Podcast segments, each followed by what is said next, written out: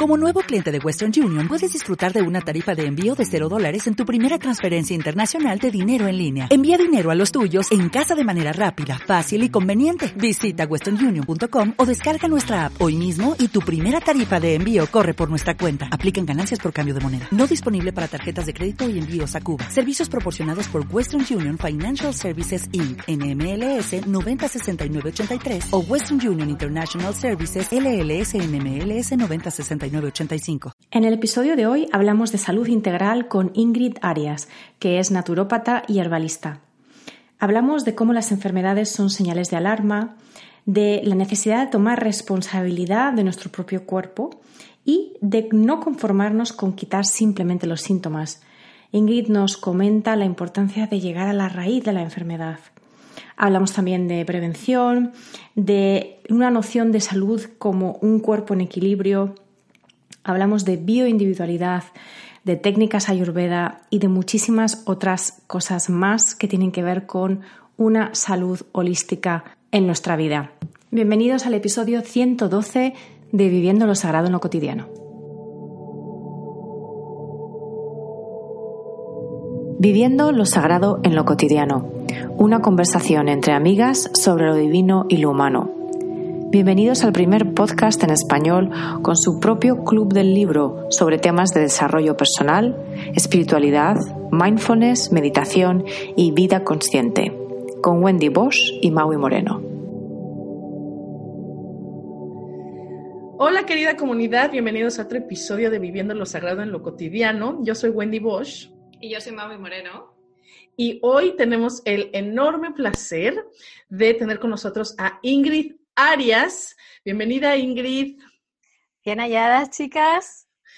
Eh, pero bueno, antes de que Magui la presente oficialmente, ¿no? Con, con la semblanza oficial, para decirles que un episodio que tenemos muchísimas ganas de hacer desde hace mucho tiempo, Ingrid, ¿no? Que lo comenzamos a, a, platicar, porque aunque si bien hemos hablado de la importancia de conectarnos con nuestro cuerpo, de escucharlo, etcétera. Nunca hemos hablado de, salud como tal, o sea, de salud integral. Así que hoy tenemos a una experta de expertas y con esto le paso la palabra a mi querida Magui para que la presente oficialmente y luego ya entramos de, lleno a nuestra conversación con Entramos en materia. Bueno, pues Ingrid eh, hace 15 años descubrió en la medicina natural y decidió reinventarse de directora de sucursal bancaria en su Tenerife natal a naturopata y herbalista. Eh, para ello se mudó a Londres y estudió durante cinco años para obtener una doble diplomatura en naturopatía y medicina eh, herbal en el prestigioso College of Naturopathic Medicine. En el camino decidió también formarse en terapia transpersonal y es así como nos conocemos las tres, de hecho, porque las tres somos exalumnas de la Escuela Española de Desarrollo Transpersonal.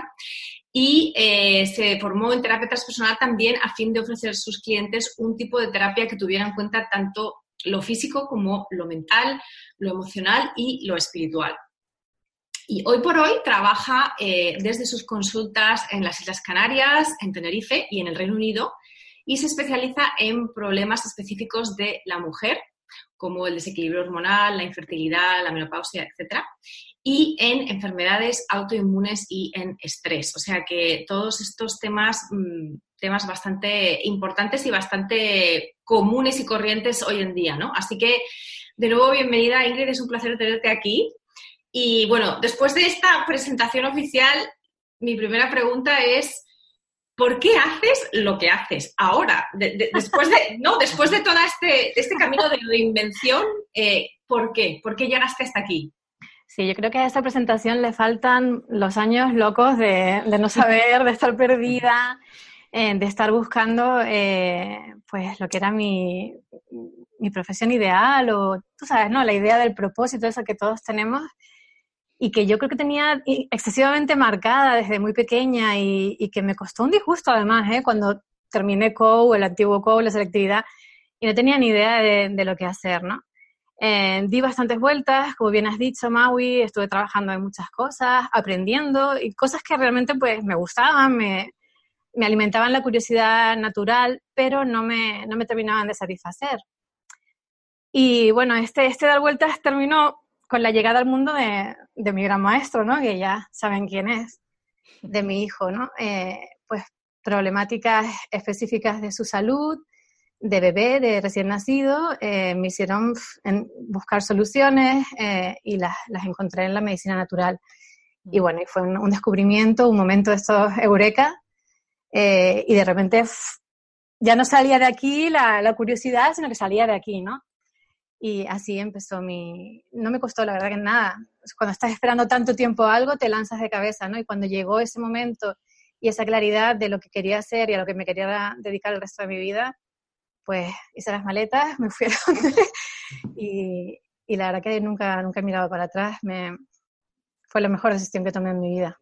Con, con, mucho coraje, la verdad, ¿eh? O sea, dejarlo todo atrás y, ¿no? Eh, bastante, bastante coraje. ¿Y tú no, crees? no. ¿No? No, la verdad que cuando la gente me dice mucho coraje, de verdad que te prometo que hace falta mucho más coraje para quedarte viviendo una vida que no te satisface mm. que para hacer lo que tengas que hacer para, para, estar en el camino que sabes que es tu camino. Y aparte de eso, es que la vida te ayuda tantísimo en cuanto te orientas a donde, donde debes estar. Eh, las puertas se abrieron tan fácilmente que, bueno, yo se lo cuento a otras personas que se han mudado a Londres, de verdad que conseguiste piso desde Tenerife sin apenas... ¿Sabes cómo es Londres? O sea, es, pues para mí fue todo un, camino de milagro tras milagro, de puerta que se iba abriendo y de confirmación de que realmente era donde tenía que estar. O sea que realmente no, no me puedo colgar, ninguna medalla de valiente porque, porque no lo soy. No, ¿eh? pero creo que, bueno, bueno aunque el mensaje que acabas de dar me parece sumamente poderoso, ¿no? El, el, decir, en realidad tienes que tener más coraje para quedarte en la vida que no quieres vivir, ¿no? Que en mm. el de tirarte a la piscina.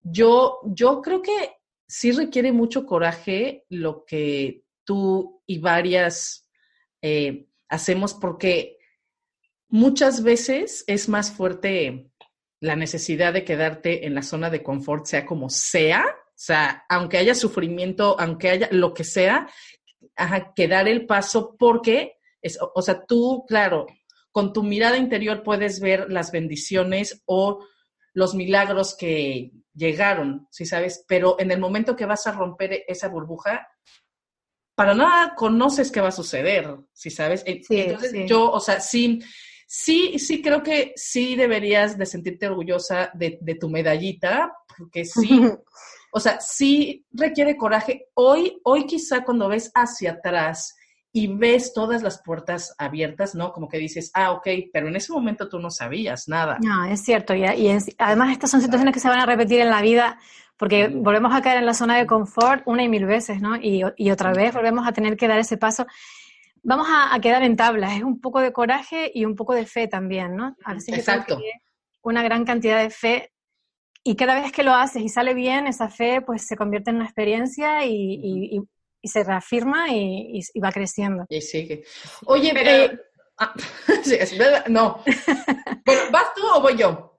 Yo le quería preguntar, volver un poco a, la, pregunta inicial del por qué. Eh, en tu caso realmente fue porque tu hijo, pues, bueno, tenía toda una serie de desafíos a nivel de salud, ¿no? Eh, tú te dedicas a la salud desde el punto de vista integral y ahora nos vas a comentar un poco esto, qué significa. Pero me parece interesante tal vez empezar para todas estas personas que nos están escuchando. Muchas veces em, vemos a las enfermedades o a las dificultades físicas como, eh, bueno, pues como, eh, como algo no bienvenido. O sea, la resistimos, no queremos, nos agobiamos, nos estresamos, las rechazamos pensamos si no tuviese yo esto, ta, ta, ta, ta, ta, ta. Pero eh, tanto en tu caso, ¿no? Que lo, el, lo que te impulsó a cambiar de, vida, ¿no? Y a cambiar de carrera profesional fue la enfermedad, en este caso no tuya, sino los trabas que tenía tu hijo, ¿no? Pero que bueno, para una madre pues es casi casi lo mismo. Casi peor. Eh, o casi peor, exacto. Eh, en muchos casos, yo por ejemplo, bueno, recientemente también he tenido problemas con mi con mi eh, piel, problemas recurrentes, tengo, yo creo que tengo un perfil también de, temas autoinmunitarios. Y muchas veces cuando no son muy graves los vemos como incordios, ¿no? Como esto es un incordio que me podría yo ahorrar. Pero en el fondo son eh, como la palanca que nos hacen salir de la zona de confort, ¿no? Entonces, háblanos un poquito de cómo vemos las enfermedades mm, convencionalmente y cómo las podemos empezar a ver de una manera mucho más abierta, mucho más confiada de que ahí hay algo, de que ahí hay un mensaje, de que hay un cambio que se tiene que realizar. Sí, hombre, no te voy a decir ahora que tengamos que mirar la enfermedad como nuestro mejor amigo y tenerla siempre en la puerta invitada, ¿no? Pero eh, sí que es cierto que la enfermedad no es ese enemigo, ¿eh? ni siquiera las enfermedades más brutales y, más, y las que más nos asustan, o yo no las veo así. Sí que las veo como alarmas, como señales de alarma que nos dicen, eh, ojo, eh, si sigues por este camino no, no vas a ir eh, a buen puerto, ¿no? Y puede, ese camino puede ser un camino físico, un camino mental, un camino emocional o un camino espiritual, ¿no? entonces, en ese sentido, la enfermedad sí que, es, sí que es una maestra, ¿no? Y yo creo que como tal hay que tenerle respeto y no querer enseguida pues quitárnosla de encima eh, sin antes extraer eh, una enseñanza de ella. Ese es un problema que tenemos hoy en día. Otro problema que tenemos hoy en día es que pensamos que la enfermedad es pues algo que pillé por ahí, un virus, o no, y nos quitamos la, la, la, responsabilidad personal, ¿no? En toda enfermedad siempre hay algo que nosotros eh, en lo que nosotros hemos contribuido. Un porcentaje X eh, está ahí porque nosotros la hemos llamado y la hemos creado. Em, y otro problema que tenemos también es que eh, hoy en día nos conformamos con, quitar los síntomas, ¿no? Em, en parte somos cómplices de, un sistema que está ahora mismo tratando la enfermedad simplemente como, como un conjunto de síntomas y vamos al médico y nos manda un ibuprofeno y nos vamos tan contentas porque nos ha desaparecido el dolor y ya está. Pero no queremos llegar a la, raíz, ¿no? A la raíz del origen de esa enfermedad eh, a nivel físico siquiera. Ni siquiera estoy hablando ya de, temas más profundos. Eh, pero por lo menos en ese sentido deberíamos ser un poquito más exigentes y más curiosos y exigirles a nuestros sistemas eh, sanitarios, sea la, rama que sea, que nos expliquen qué, está mal con nosotros, ¿no? Y, cómo podemos solucionarlo, no para ahora, sino para siempre. Mm. Sí, me resuena muchísimo lo que dices, pero quiero preguntarte algo, porque, por ejemplo, en, enfermedades muy, muy duras, ¿no? Como puede ser, por ejemplo, el cáncer, ¿no? Mm. Eh, o sea, se ha escuchado muchísimo por años, ¿no? Eh, que una de las temáticas emocionales o espirituales del, cáncer es porque eh, tienes mucha, quizá, o muchas cosas que no has resuelto emocionalmente que se quedan, o mucho enojo que no ha salido, etcétera, ¿no?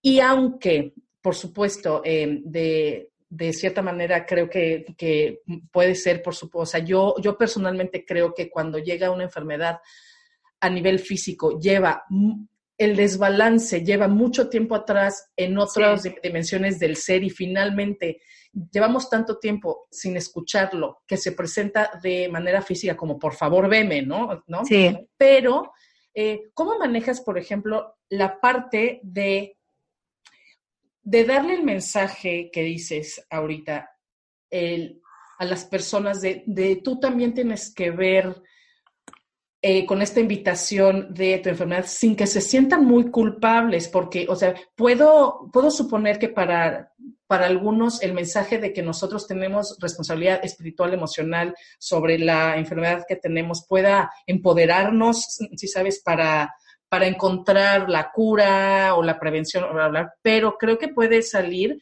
del otro lado también, ¿sí? Cuando, o sea, cuando puedes tú empezar a culparte a ti mismo, el yo, yo me traje esto, yo me provoqué esto, ¿sabes? Sí, te entiendo perfectamente. Hombre, sí, mm, la idea precisamente mm, de una consulta y de cómo eh, hacer de, de, mediadora en el conflicto entre la enfermedad y la persona es precisamente eh, la culpa está totalmente fuera de... Responsabilidad y culpa no es lo mismo.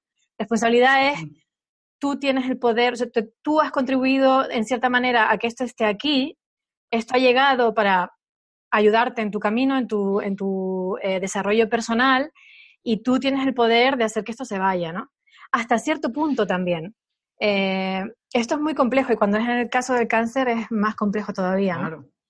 Eh, pero la culpa precisamente es una de las primeras cosas que se tienen que, eliminar. en eso trabajaríamos con un enfermo de cáncer. Culpa para nada, porque realmente no, hay nada bueno ni malo, todo nos ayuda en, un, en un proceso, ¿no? Entonces, es simplemente orientar a la persona. Y tampoco soy yo la que le dice a la persona, eh, tú, tienes, tú eres responsable de esto. Yo creo que lo bonito eh, es no decirle a las personas las cosas, sino que ellas las descubran. Es hacerles las preguntas adecuadas para que ellas entiendan por qué han llegado a esta situación. Cuando entienden por qué han llegado, ya está iluminada esa, esa sombra, ¿no? Y ya no, eh, ya no cabe la culpa. Para mí ya no cabría la culpa, sino cómo lo vamos a solucionar, o sea, cómo vamos a quitar eso. Porque muchas veces, por ejemplo, eh, la causa de un cáncer, eh, sin, sin caer en simplicidades ni, ni, en, o sea, ni, en quitar las causas físicas y, o sea, genéticas y exactamente, o sea, no estamos hablando solamente de, causas emocionales, pero si estamos hablando ahora de esas causas emocionales, la culpa sería una de ellas. Con lo cual, producir más culpa en el paciente sería totalmente contraproducente, ¿no? Eh, es todo lo contrario, es liberarlo de la culpa y, hacerle tomar el poder y la responsabilidad. Es, a ver, empoderar a un paciente es una de las cosas más difíciles porque todos, incluso los terapeutas, cuando estamos enfermos, nos volvemos terminantemente vulnerables y necesitamos a alguien que, nos ayude, y, pero necesitamos a alguien que de alguna manera nos dé la mano, pero no nos arrastre, sino que nos ayude a caminar, ¿no? Eh, que nos dé herramientas, que nos enseñe, que nos quite el miedo, que nos dé seguridad. Eh, ahí trabajaríamos con, con, un enfermo, por ejemplo, de cáncer, ¿no? Mm. Y yo creo que ahí eso es, es, un punto muy interesante. Eh, en inglés hay una palabra que se llama advocates, ¿no? Que es como ser tu propio abogado en el sentido de ser tu propio eh, ser tu propio campeón o campeona, ¿no? O sea, al final, yo creo que el problema de la de cómo la mayoría de las personas se acercan a la sanidad o a la salud tal como les viene dada desde el punto de vista de la medicina convencional, es que nosotros somos pacientes y pacientes implica pasividad. nosotros recibimos la información, recibimos las instrucciones, recibimos la medicación. Eh, y yo creo que esta tal vez, volviendo a este tema de la enfermedad y la salud, hay que hacer como un cambio de chip, un clic en el que realmente sí implica que dejamos de ser pacientes y somos más eh, clientes tampoco me gusta la, palabra, pero somos como más, eh, eh, sí, como abogados de nuestra propia salud, como partes interesadas en nuestra propia salud. Entonces, eso implica también que tenemos que informarnos más, que tenemos que buscar a lo mejor fuentes de información que no siempre nos van a llegar de la misma persona. Es decir, no podemos ir solamente al médico y que el médico nos diga esto, esto y esto, sino que también tenemos que hacer nuestras investigaciones o tenemos tal vez que ver a, a otras personas, a otros profesionales. Entonces, claro, implica mayor responsabilidad y por lo tanto implica también eh, pues más tiempo, más energía y, un, tal vez un nivel de actividad o de activismo que la gente no está acostumbrado a ello, ¿no? Mira, va por ahí? Más bien es una actitud, porque yo pienso que cuando tú estás enfermo no es tu momento para volverte loco buscando respuestas tú mismo, porque ya hay personas que han estado estudiando miles de años, que ya bueno, pues que su área de, de, expertise, como se diría en, en, inglés, ¿no? su área de, de especialización, especialización. sí, eh, es esa. Lo que tienes que tener es la actitud de preguntar, de obtener de esas personas que ya saben tus respuestas. Entonces, tú lo que no puedes conformarte es con, primero que, o sea, que ni siquiera te informen, porque hay hay profesionales que ni siquiera te informan, que, se sienten ofendidos ante una pregunta. Es como si estuvieras poniendo en duda su, su profesionalidad, ¿no? Y esa no, no, debe ser el camino. El camino debe ser eh, informar y dar toda la información posible eh, al paciente, pero toda la que el paciente también requiera. Para mí la palabra paciente, fíjate que no tiene esa connotación pasiva, eh, porque para mí la paciencia es realmente una virtud y en la enfermedad hace falta paciencia. O sea, realmente tú no puedes entrar en la enfermedad con ansia por curarte, sino que tienes que realmente tomar una actitud de esto es un proceso y yo lo voy a pasar. Y esa para mí es la palabra eh, paciente, ¿no? Necesitas paciencia y necesitas tiempo y toda curación necesita también su tiempo. Eh, pero fíjate que yo ahí sí que no recomendaría, y te lo digo por mí misma, o sea, cuando yo o alguien muy, muy, muy cercano a mí ha estado enfermo, uf, es como que te cortocircuitas, ¿no? Eh, a la hora de incluso aplicar cosas que sabes perfectamente bien. está bien eh, buscar profesionales buenos y ponerte en sus manos. Imagínate qué estrés sería irte al peluquero y tener que estar mm, atento de cómo te corta, no sé qué, irte al banco y realmente te habrán hecho las cosas bien.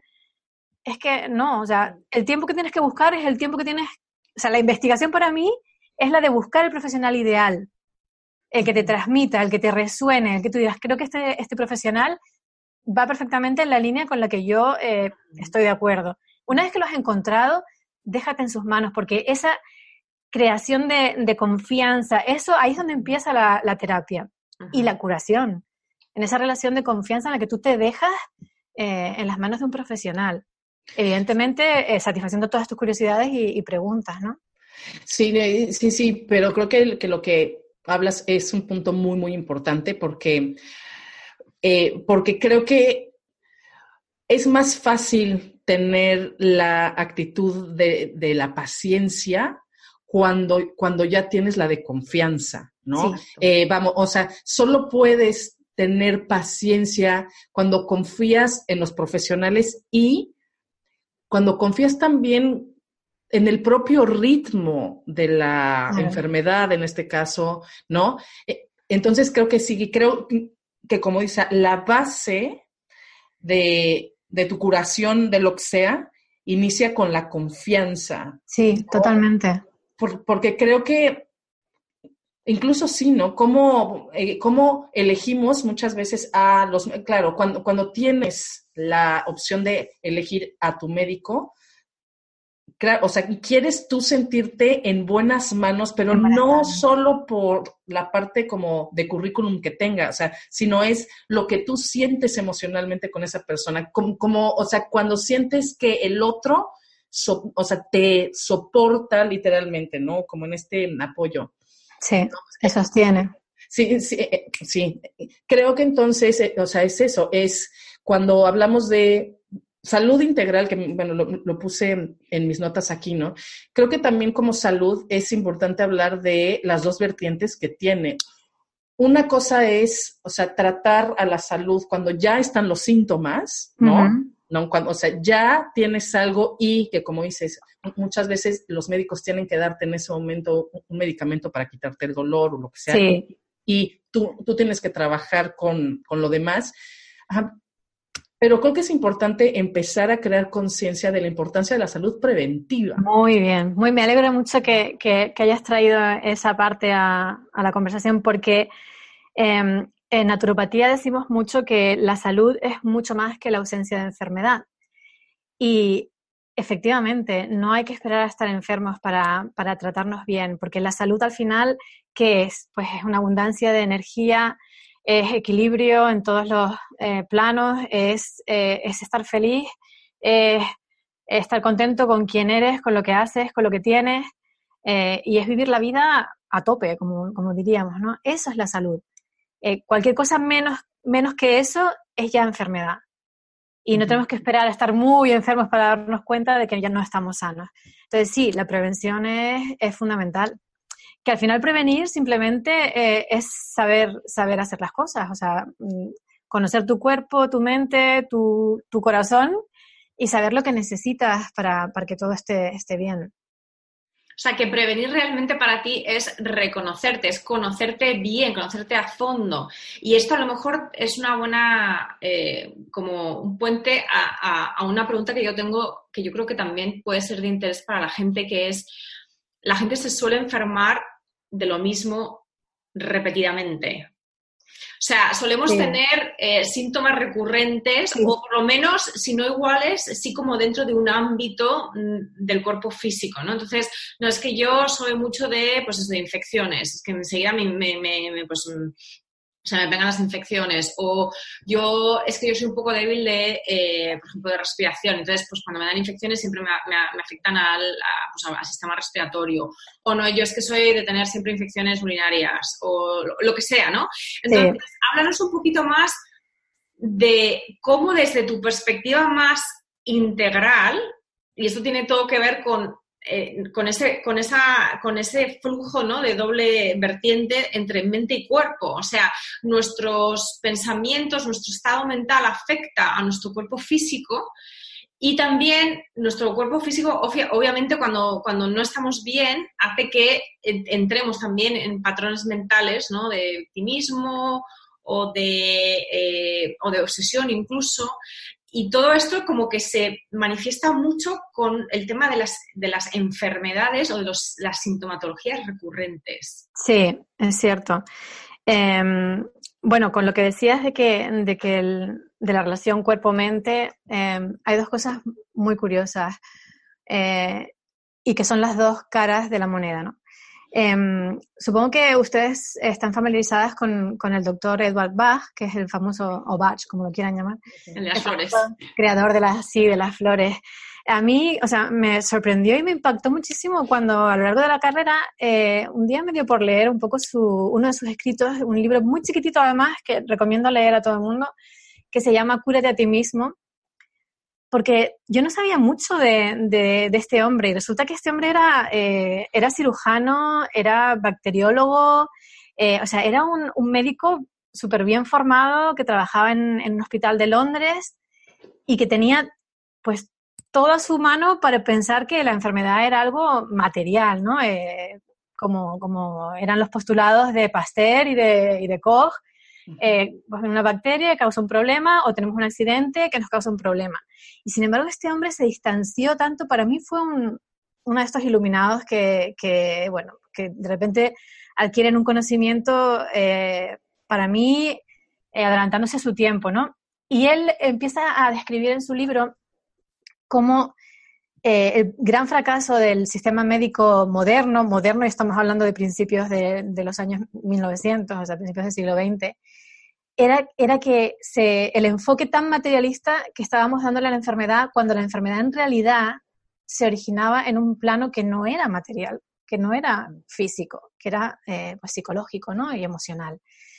Y así fue como este hombre, a raíz también de una enfermedad propia, eh, de repente se desploma un día eh, mientras estaba en su laboratorio creando vacunas precisamente, eh, se desploma por una hemorragia y resulta que tiene un tumor, tiene un cáncer y le dan tres meses de vida, cáncer inoperable, tres meses que se convirtieron en 20 años, porque a partir de ahí él cambia totalmente su perspectiva de cómo mira la medicina y se va a buscar pues aquellas emociones que lo han llevado a generar ese tumor, ¿no?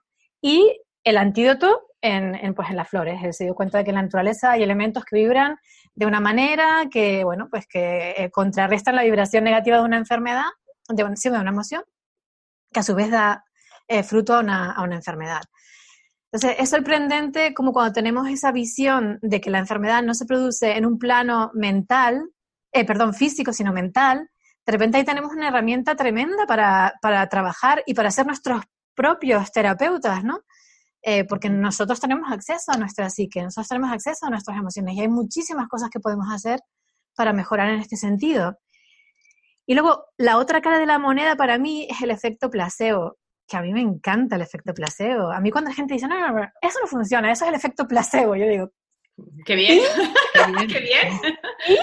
¿Tú has oído alguna vez que el efecto placebo tenga efectos secundarios, que alguien haya muerto por efecto placebo? Nadie lo que te demuestra eso realmente es el tremendo poder que tienes para darle la vuelta a tu estado de salud y transformarlo. La Porque mente, sí. Tu mente, tu mente eh, tiene muchísimo poder.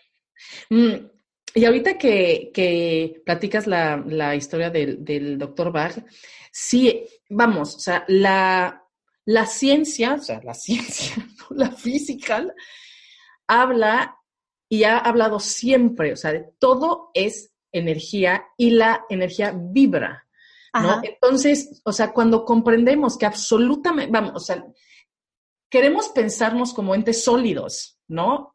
No, no, pero, pero cuando comprendemos que todo, incluidos nuestros pensamientos, nuestras emociones, todo es vibración, mm. ¿no?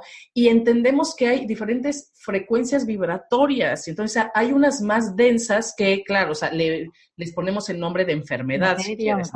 Claro, ¿no? Claro, pero cuando comprendemos entonces que a través de flores de Bach, de plantas, de, de hierbas, o sea, literalmente lo que consumimos, no, no estamos consumiendo el pétalo de tal, o sea, sino la vibración de ese ser dentro de mí. Mm. ¿no? Sí. porque cuando, cuando te mandamos e, e, el, mail para la entrevista y eso, eh, mencionas algo que me gustó muchísimo y hablas del el espíritu de las plantas. Sí, sí. Bueno, no quiero tampoco hacer esta entrevista demasiado, demasiado etérea. Eh, dentro de, las terapias que, están en la mano de, un, el alcance de un terapeuta, hay algunas que son energéticas, terapia energética, como puede ser la homeopatía o puede ser eh, las, flores de Bach. Y luego están las, las plantas, que son mi pasión y, para mí engloban todo. Porque las plantas o sea, son alopatía pura y dura, es, una, es, una, es un compendio, una planta es un laboratorio con cientos de, componentes bioactivos que van a interactuar con tu eh, química corporal eh, para producir ciertos efectos. Y se puede usar, la, fitoterapia se puede usar realmente como se usa la medicina eh, convencional, o sea, directo al grano y, y en dosis grandes y para solucionar un problema pero las plantas, y cuando como herbalista te especializas también un poquito en conocer eh, con qué vibran las plantas, con qué parte de ti vibran las plantas. A mí me encanta, por ejemplo, cuando estoy con un paciente, no solamente analizar sus patologías y tratar sus patologías en plan eh, libro, ¿no? Pues para esta patología, esto es libro. Esta persona, ¿qué planta me recuerda? ¿De qué planta me habla? ¿no? ¿Qué, qué planta creo yo que, que, va a ser su planta constitucional de alguna manera y va a ayudarla eh, pues desde el punto de vista del espíritu de la planta. Para mí, como profesional, yo creo que me ha costado muchísimo porque tengo una mente, por un lado, muy, muy orientada a la ciencia y a entender eh, con el microscopio qué pasa aquí, qué es lo que... Y por otro lado, se me ha abierto un mundo con la, con la medicina herbal de, de, lo, espiritual también. O sea, de conocer a las plantas y que... Porque cuando te das cuenta de que nosotros realmente, eh, hoy en día hay muchísimos estudios científicos para justificar el uso de muchísimas plantas. O sea, pero ¿de dónde? O sea, ¿por qué un científico decidió, ah, voy a estudiar esta planta, voy a estudiar el hipérico para la depresión a ver qué pasa, o el cava para la ansiedad? Fue porque ya hay pueblos indígenas usándolo hace muchísimos años y esa gente no lo aprendió en libros. Esa gente se dejó guiar por el espíritu de las plantas, observando los animales también, eh, los animales instintivamente, y volvemos, los, animales instintivamente, pero también ahí hay un diálogo entonces no verbal entre, entre las plantas y, los animales, ¿no? Y nosotros somos animales.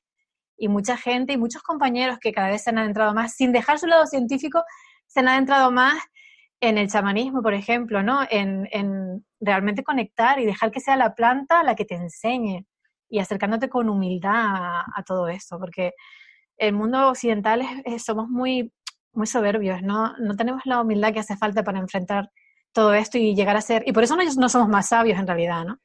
Somos muy inteligentes, pero somos poco sabios. Y es porque no nos acercamos con la humildad adecuada a esto. Las plantas tienen su espíritu. Y, y cuando, y yo hay veces que em, pues voy a dosis altas con mis pacientes y hay veces que voy a dosis muy, muy chiquititas, porque lo que quiero es ver qué pasa a nivel sutil, ¿no? Cuando, cuando se mezcla la planta con, con el, con la química del ser humano y con la energía del ser humano. Y es muy bonito, la verdad. Muy bonito. En, realidad yo creo que cuando tomamos una perspectiva histórica un poco más amplia, nos damos cuenta de que la medicina como tal siempre ha estado basada en el uso de todo lo que hay en el ecosistema del planeta Tierra. Claro, claro. Entonces, en realidad, la, evolución de la, eh, de la, medicina convencional y sobre todo de la farmacología convencional es una cosa relativamente súper, súper reciente. Y, no solamente es reciente, sino que yo no sé todavía si es evolución, ¿eh? Porque, bueno, exacto. No, evolución no lo quiero decir como palabra positiva, no lo quiero decir como palabra eh, histórica, ¿no? De cronología. O sea, es lo más reciente, entonces es lo que viene lo último, pero no quiere decir que sea lo mejor.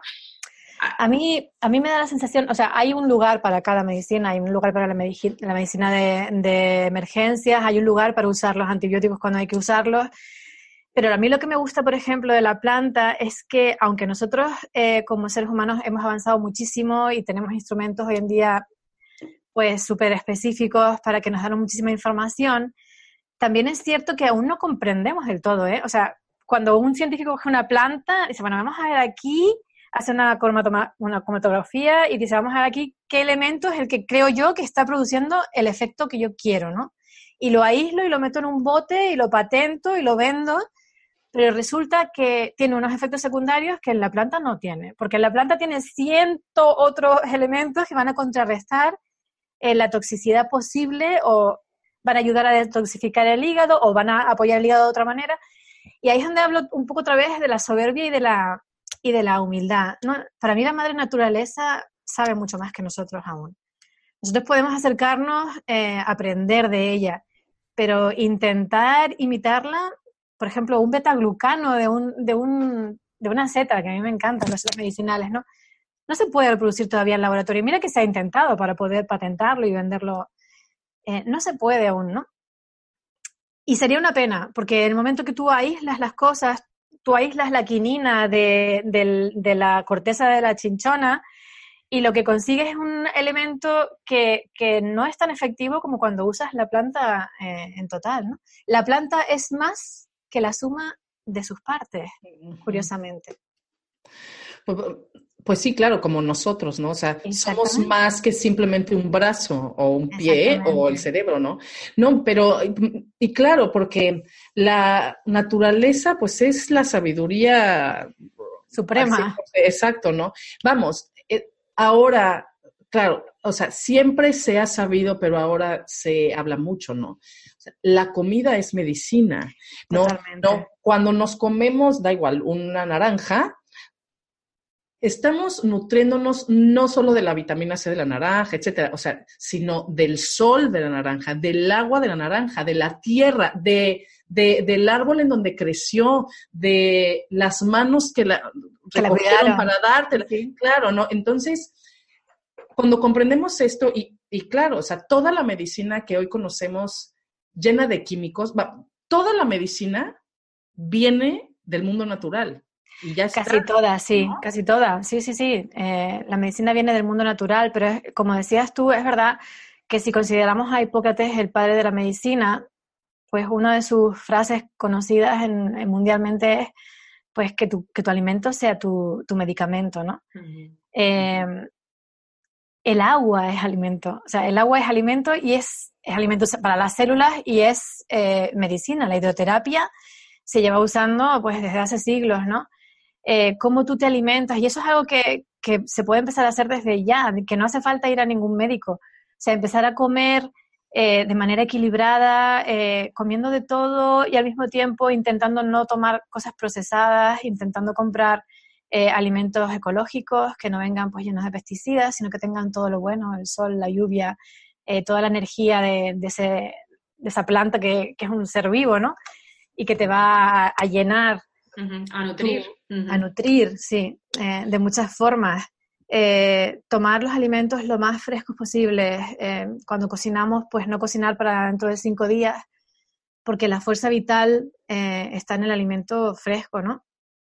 Todo eso son cosas que, podemos hacer para, como hablamos al principio, prevenir la enfermedad, que es lo más bonito en realidad, no llegar a tener que sufrirla y no llegar a tener que, recibir a esa amiga barra maestra, ¿no? Entonces, Ingrid, cuéntanos un poquito más. A nivel práctico, ¿esto cómo lo, enganchas con lo que acabas de decir? ¿Cómo podemos, desde tu punto de vista, cómo podemos pasar a un modelo en el que dejemos de ir a ver a los profesionales de la salud solo cuando hay algo mal, cuando estamos enfermos, cuando tenemos síntomas que nos mm, molestan, y pasar tal vez a tener como, pues eso, esa eh, actitud más proactiva y también más em, preventiva de la salud. Es decir, desde tu punto de vista, ¿cómo sería el modelo ideal de gestión de la salud propia? Pues para empezar, ser eh, muy ambiciosos con nuestra salud. Como te decía antes, no, no conformarnos con no estar enfermos. Aunque estés bien, ¿estás en tu momento óptimo? O sea, ¿realmente te levantas por la mañana y te comes el mundo? Si la respuesta es que no, infórmate. Hoy en día hay cursos online, hay miles de profesionales para todo, para aprender a comer, para aprender a, eh, aumentar tu energía, para traer equilibrio a tus hormonas. Si es, por ejemplo, lo que te, como mujer te está fastidiando cada mes, no tenemos por qué tener reglas dolorosas, ni tenemos por qué estar sufriendo síndromes premenstruales. Eso es un signo de enfermedad en realidad y de desequilibrio nuestras reglas deberían ser indoloras y no tendrían que estar nuestros maridos aguantando nuestras idas de, olla. eh, una vez al mes. O sea, esos son síntomas de enfermedad. Si sabemos reconocerlos y nos volvemos ambiciosos y que lo que queremos es, estar bien realmente, hay un montón de recursos por ahí. Y otra cosa que yo diría es cuando busques un profesional, haz de él tu maestro, o sea, sácale toda la información que puedas. Eh, eh, convierte esa, esa consulta en un estudio en el que tú vas ahí a, a convertir en un artista de tu propia salud y, ese profesional te va a dar las herramientas y te va a enseñar cómo comer y, además algo adaptado a ti, porque no hay que olvidar que somos individuos y que lo que a una persona le va bien, a otra persona no le va bien. Entonces aquí el zapato que, sirve para todas las tallas no, no vale, ¿no? Entonces mi consejo sería eso, eh, buscar un, profesional que te informe, que, que te enseñe y que la información la tienes hoy en día en Internet, bueno, hay muchísimos eh, cosas gratuitas. Sí, yo diría de hecho que esto, y es, otra de las preguntas prácticas que tenía para ti, eh, de hecho esto puede ser un problema, puede ser un gran desafío, puede ser una gran barrera de entrada, el hecho de que hoy en día hay tanta información y tantas modas, ¿no? En, el sentido de que se pone de moda esta dieta, ah, vamos a comer todos dieta paleo, o vamos a, todos vamos a hacer, mm, venga, el Reiki, el Reiki funciona para todo el mundo, o, esto, o lo otro. Eh, ya sean cosas que, se ven como más pasajeras o tradiciones milenarias como la, tradición, la, medicina tradicional china, la acupuntura, eh, el, tema de las, eh, de las hierbas. O sea, cómo a nivel práctico, la, a la gente que tenga interés en empezar un poco como a tomar las riendas de su salud desde, desde este punto de vista más proactivo y más preventivo y más integral, ¿cómo recomendarías tú que empezasen? Si no saben por dónde empezar y tienen demasiada información o no saben, no saben muy bien por qué ha venido a tirar. Bueno, yo creo que aunque no sepas muy bien por qué venir a tirar, hay algo que siempre te llama, ¿no? Eh, hay algo que te gusta, pues hay gente a la que le encantan las terapias, manuales, que van a dar su masaje y se sienten súper bien. Eh, yo además me doy cuenta de que cuando las personas se meten eh, por el camino de lo mismo que hablamos al principio con las puertas que se abren, los encuentros se producen también, ¿eh? a mí me viene gente que, que es totalmente afín eh, a mi forma de trabajar. Eh, y eso sucede de, forma también un poquito orgánica. Cuando tú empiezas con la decisión, ¿no? la decisión es lo que cambia todo. Tú decides que tú quieres trabajar por tu salud, eh, empiezas a mirar por ahí, es, evidentemente, empiezas a aplicar también el sentido común, como tú decías, no te vas a sumar a, cualquier, a cualquier moda que, que esté ahí, que sea... Yo recomiendo evitar cosas extremas, dietas que prohíben grupos de, de, alimentos y cosas así, bueno, a no ser que sea por un motivo muy concreto, muy explicado y por poco tiempo, eh, no suelen ser mi recomendación.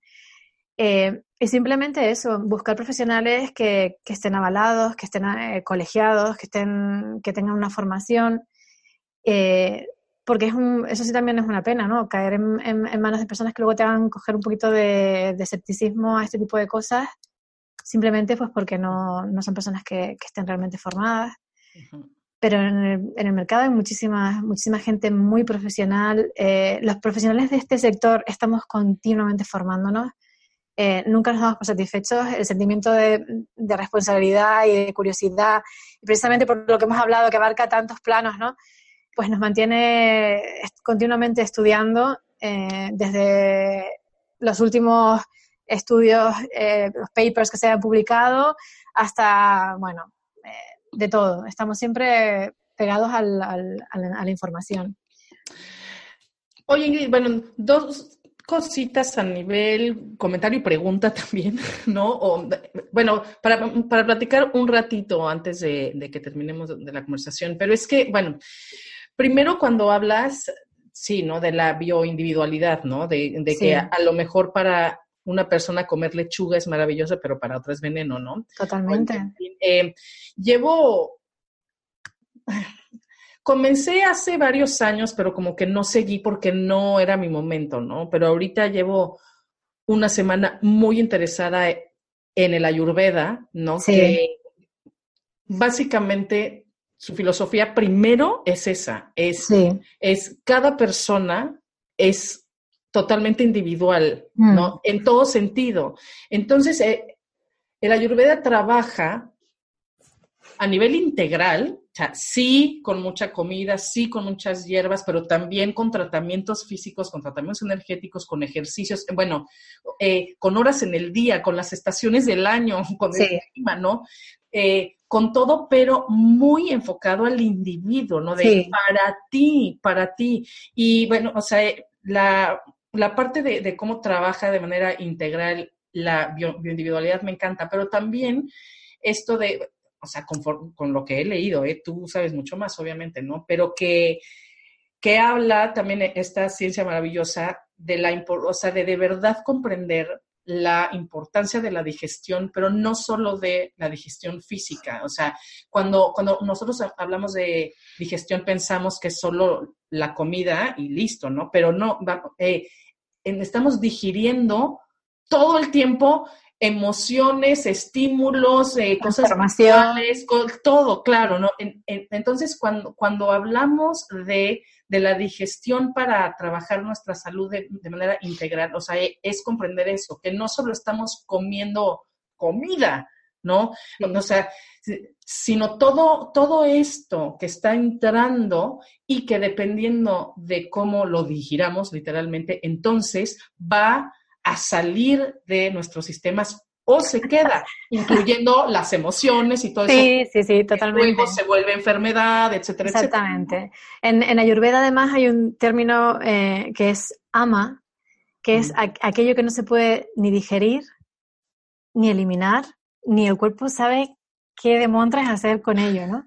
Y eso eh, es verdad, esa es la, la basura que, le damos a veces al cuerpo, a la mente o a las emociones y que se queda ahí, ¿eh? Y se queda ahí y hace un daño tremendo y, y pueden ser ideas, pueden ser emociones o puede ser eh, pues todo lo que nuestro cuerpo eh, le introducimos en nuestro cuerpo que, nuestro cuerpo no reconoce, ¿no? Grasas procesadas, que nuestro cuerpo dice, ¿esto qué es? no sé cómo, no sé cómo disolverlo en, en bloques que yo pueda utilizar y ¿qué hago con esto? Boom, lo pongo ahí, lo pongo ahí, lo pongo ahí y al final eh, ni lo elimina porque no, no, tiene claro, porque no ha hecho nada con ello, con ello aún, ni lo asimila, ni lo convierte en energía, ni lo convierte en vitalidad eh, y, se, y, lo que se convierte en enfermedad y en problema. ¿no?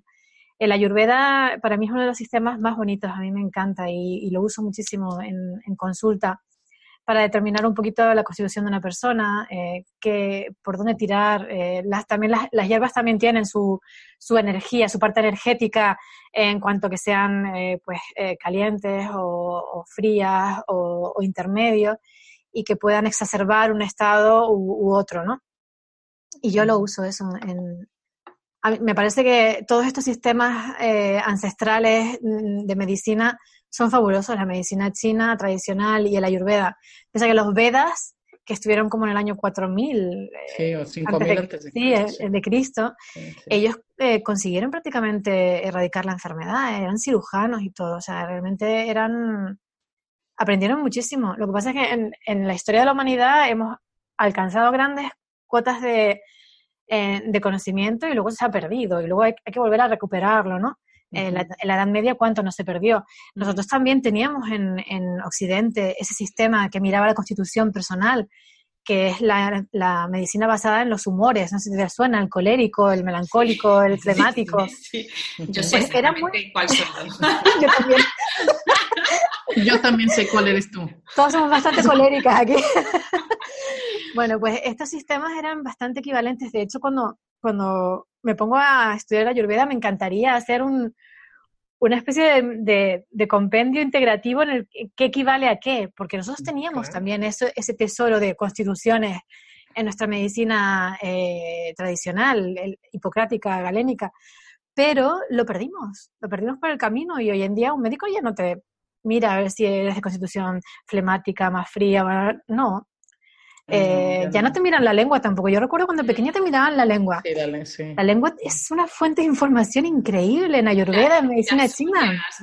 las, uñas, el pulso.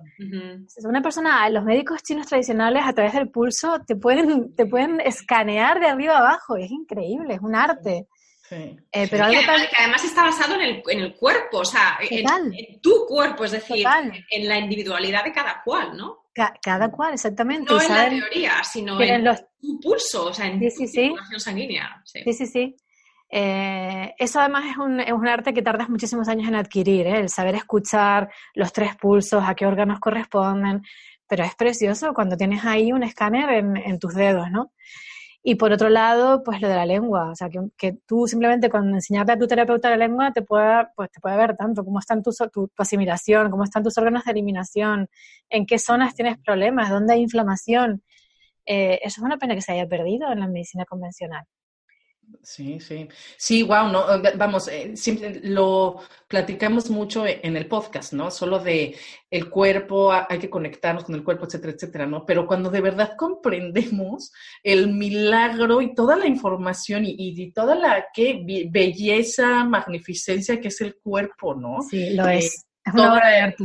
Exacto, ¿no? Y, y claro, o sea, me, me, me gusta entender esto de aunque hoy nos hemos enfocado, ¿no? Más en, en, en, la, en la, parte de salud física, ¿no? Sí. Eh, pero comprender que cuando hablamos de la salud preventiva, ¿no? Hablamos también de si somos muy conscientes y muy presentes con toda la información que consumimos permanentemente a nivel mental, emocional, espiritual, o sea, estamos también previniendo claro la salud física, ¿no? Porque si es verdad que el cuerpo es el último canal, por llamarlo así, o no, más bien el canal donde se hace evidente que hay algo, mm. ¿no? No, no, entonces, o sea, podemos, podemos también comprender muchas prácticas, ¿no? Como la meditación y cosas, como medicina preventiva también. No, no son como prácticas espirituales etéricas, no, no. No, no, no, no. O sea, son medicina también. Totalmente. Es como apagar el despertador antes de que suene. O sea, es realmente cuando tú estás tan conectado con tu cuerpo que, puedes detectar eh, pues desequilibrios antes de que lleguen a ser un problema. Evidentemente, claro que sí, que forma parte de la, de la medicina preventiva. Pero de todas formas, yo, yo quiero también terminar la entrevista con un mensaje positivo y es que el cuerpo, esa máquina maravillosa de la que estamos hablando, tiene la capacidad de autosanarse, de autorregenerarse. Eh, no hace falta realmente medicina para que nuestro cuerpo funcione. Lo que tenemos que quitar son los obstáculos que muchas veces ponemos mm. y nutrirlo como debemos nutrirlo. O sea, darle los elementos que necesita para reconstruirse cada día, quitarle los, obstáculos que muchas veces le ponemos, eh, pues no durmiendo o durmiendo a deshoras, eh, o por ejemplo, pues mal comiendo y llenándonos de ese ama que decíamos antes, ¿no? Que no es algo que nuestro cuerpo no puede hacer nada con ello. Si quitamos eso, solo con eso, nuestro cuerpo ya hace el resto. Piensa que nuestras células se renuevan cada X días. Todas las células de nuestro cuerpo se renuevan cada X días. Con lo cual, cada X días tenemos una oportunidad eh, de empezar de cero, a, a darle a nuestro cuerpo lo mejor y a cuidarlo y a, y, es una máquina increíble, o sea, es increíble. Mm. Es, una maravilla de la técnica. Es un mensaje súper importante, Ingrid, porque, porque, realmente yo creo que como mentes andantes que somos, también tenemos tendencia a objetivizar nuestro cuerpo como algo que no funciona o que no funciona bien o que se me ha roto, se me ha estropeado esto, esto o sea, como que no, no estamos a gusto, pero estamos objetivizando en muchos casos, cuando hablamos de enfermedades sobre todo, o, de aquello que tenemos en nuestro cuerpo que no nos gusta o que no nos parece que está bien, estamos disociándonos, ¿no? Estamos como exacto. Poniendo, una nuestro cuerpo, sí. Exacto, con nuestro cuerpo. Y yo creo que, mm, que dentro de ese mensaje que nos acabas de dar también a nivel no solamente de salud y de gestión de la salud, sino a nivel también de, de integración vital, o sea, integración de todo lo que somos, es importante eh, aceptar, acoger, nutrir eh, y, entender profundamente que somos nuestro cuerpo. No, tenemos un cuerpo, Exactamente, somos un cuerpo. Y nuestro cuerpo tiene unas, eh, unos poderes realmente impresionantes. Es decir, que nosotros tenemos unos poderes realmente impresionantes. Sí, sí, sí. y sabe hacer todas esas funciones sin que nosotros tengamos que intervenir realmente. O sea, ¿en qué poquitas cosas intervenimos nosotros? Ni siquiera en nuestra respiración, ocurre cada día muchísimas, el palpitar de nuestro, nuestro corazón, tantas veces al día sin que nosotros hagamos nada. Nuestros eh, riñones filtran litros y litros de, de sangre sin que nosotros ni siquiera entendamos cómo sucede. Yo creo que también hay que tener una actitud de agradecimiento. Porque tenemos una, una máquina aquí eh, increíble. Eh, no tenemos, somos. somos eh, esta, este compendio increíble de, de, elementos que funcionan sin que nosotros tengamos apenas que, que, darle un mantenimiento. Pero hay que darle lo mínimo. sí. Descanso, aire puro, alimento, eso es lo mínimo. Ingrid, bueno, como siempre nos podemos quedar mucho tiempo y más, más hablando de, pues sí, de la gran maravilla y el milagro que es nuestro cuerpo, pero eh, para cerrar esta maravillosa conversación, te queremos hacer la pregunta esencial de nuestro podcast, que es, para ti, ¿qué es lo sagrado y cómo lo vives en lo cotidiano? Pues mm, para mí lo sagrado, eh, yo creo que he descubierto hace poco ¿eh? lo que para mí es, es lo sagrado. Eh, y yo creo que para mí lo sagrado es la energía, la energía vital que tengo y que he aprendido que no es ilimitada, que sí que se puede regenerar y se puede recargar, pero que yo solía regalarla mucho y ahora pues soy más consciente de ello, ¿no? De eso y del tiempo como unidad que mide mi vida. Y, bueno, pues vivo lo sagrado en lo cotidiano intentando cada día dedicar mi tiempo y mi energía a cosas que, que, conectan conmigo en, mi corazón y en mi alma y en mi esencia y dejando ir un poco eh, aquellas cosas que, que, no me nutren tanto. Eh, y como te digo, no hace mucho que aprendí eso. ¿eh? Así es lo como, como lo intento hacer. Pues Ingrid, muchísimas, muchísimas gracias. A ustedes, eh, chicas. Ha sido, ha sido una, yo creo que ha sido una conversación no solamente fascinante, sino además súper útil. Eh, yo la volveré a escuchar porque ahí, ahí has lanzado una cantidad de semillas doraditas de, conciencia, ¿no? de toma de conciencia sobre esta relación mente-cuerpo, sobre cómo vemos las enfermedades, cómo las podemos ver, cómo podemos ver a nuestra salud de una manera muchísimo más integral, de una manera muchísimo más positiva, de una manera muchísimo más empoderada también, más responsable. O sea que, que bueno, ha, ha, sido, ha sido un auténtico, un auténtico lujazo, así que muchísimas gracias de nuevo por, por estar aquí.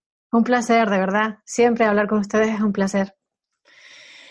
Muchísimas gracias, Ingrid. Y querida comunidad, como siempre, muchísimas gracias vamos a amar a nuestro cuerpo, vamos a nutrirlo de verdad con, la mejor comida que podamos, pero también con todo nuestro amor, con nuestra atención, con nuestra energía, que es lo más importante. Creo que es el gran mensaje. Vamos a, prestarle nuestra atención, vamos a amar a nuestro cuerpo todos los días. Así que con esto, muchísimas gracias por siempre estar eh, del otro lado cada semana con nosotras. Les mandamos un abrazo muy, muy grande y nos escuchamos muy pronto. Chao. Un besito. Adiós.